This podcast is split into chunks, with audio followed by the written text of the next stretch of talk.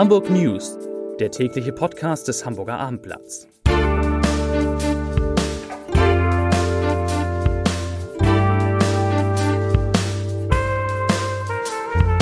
Hallo, moin, moin und herzlich willkommen. Mein Name ist Matthias Iken und ich verrate Ihnen, wieso die Wirtschaft skeptisch ins neue Jahr blickt, weshalb der Blutzoll auf Hamburg Straßen 2023 sehr hoch ausfiel und warum ein Selbstmord zum Politikum wird.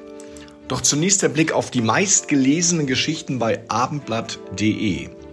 Auf Rang 3 Bau der neuen Attraktion auf Helgoland verzögert sich.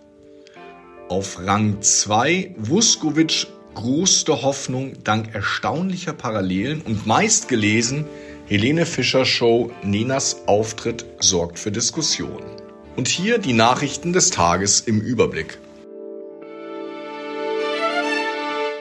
Hamburgs zweite Bürgermeisterin Katharina Fegebank hat die Verdienste des früheren Bundestagspräsidenten und Bundesministers Wolfgang Schäuble gewürdigt. Mit Wolfgang Schäuble ist ein bedeutender Mensch und Politiker von uns gegangen, sagte die Grünen-Politikerin heute in Hamburg. Schäubles Intellekt, seine politische Erfahrung und seine Liebe zu Deutschland und Europa hätten ihn zu einem der ganz großen Persönlichkeiten der deutschen Politik gemacht. Seine Verdienste um die deutsche Einheit werden unvergessen bleiben. Seine Leidenschaft als Parlamentarier wird im Bundestag stets Vorbild für kommende Generationen sein, so Fegebank. Der CDU-Politiker war am Dienstagabend im Alter von 81 Jahren verstorben. Das zurückliegende Jahr war für die Wirtschaft mehr als herausfordernd und auch das kommende Jahr dürfte kaum besser werden. Es ist eine lange Tradition, dass das Hamburger Abendblatt zwischen den Jahren die Jobperspektiven bei einer großen Umfrage unter den Top 200 Unternehmen der Stadt auslotet. Den Anfang macht nun die maritime Wirtschaft. Und klar ist, die Räder vielen finden sich nach den Boomjahren auf dem Boden der Tatsachen wieder. Während Hapag-Lloyd die Beschäftigtenzahl im kommenden Jahr konstant halten will, plant Maersk nach der Übernahme von Hamburg Süd an der Elbe einen weiteren Jobabbau. Schon in diesem Jahr zählte die Reederei in Hamburg mit 1300 Beschäftigten mehr als 300 weniger als 2022. Im kommenden Jahr soll es einen weiteren Stellenrückgang geben. Stabil ist die Prognose für die Hala. Die HPA will laut Umfrage des Abendblatts die aktuelle Beschäftigtenzahl von 1850 im kommenden Jahr sogar erhöhen. Das zu Ende gehende Jahr wird mit Blick auf die Verkehrsunfallstatistik eines der folgenschwersten der letzten Jahre sein. Bislang wurden 28 Verkehrsunfälle mit 29 Toten bekannt.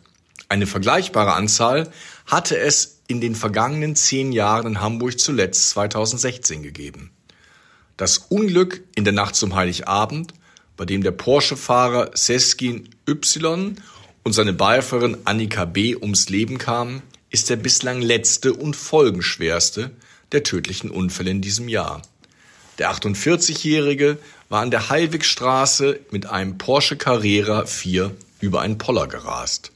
Der Wagen überschlug sich. Die Beifahrerin, die offenbar nicht angeschnallt war, wurde aus dem Fahrzeug geschleudert. Inzwischen stellte sich heraus, der Unfallfahrer hatte seit zwölf Jahren keinen Führerschein mehr.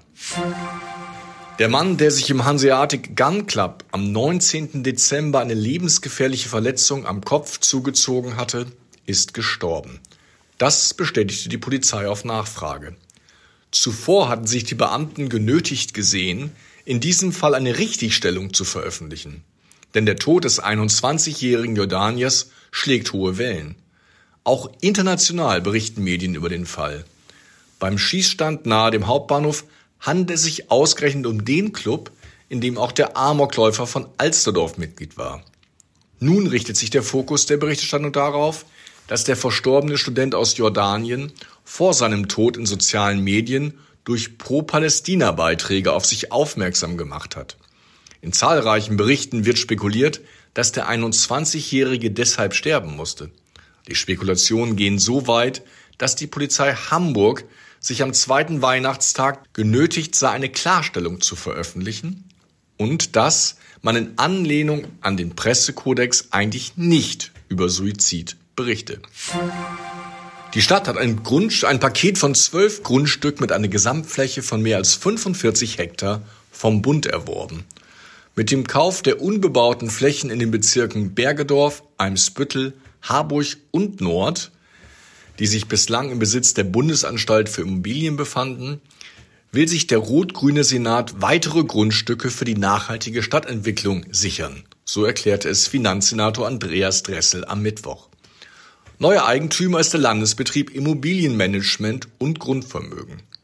Zum Kaufpreis wurden keine Angaben gemacht. Ziel der Bodenpolitik und der Ankaufsstrategie sei es, den Umfang der städtischen Flächen perspektivisch zu erweitern, um Einflussmöglichkeiten zu sichern, so Dressel. Feuerwerksraketen und Böller sind in Hamburg in der Silvesternacht rund um die Billenalster und auf dem Rathausmarkt verboten. Das Verbot gilt vom 31. Dezember 18 Uhr bis Neujahr 1 Uhr und erstreckt sich über die Straßen Jungfernstieg, Neuer Jungfernstieg, Lombardsbrücke, Ballindamm und Resendamm sowie den Rathausmarkt, wie die Polizei heute mitteilte. Lediglich sogenanntes Kleinstfeuerwerk, also Wunderkerzen und Knallerbsen, sind erlaubt.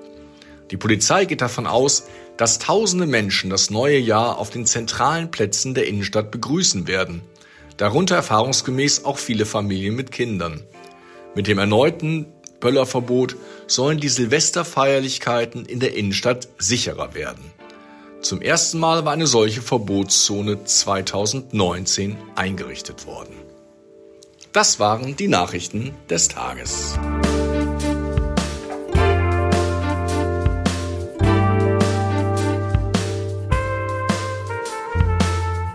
Weitere Podcasts vom Hamburger Abendblatt finden Sie auf abendblatt.de slash podcast.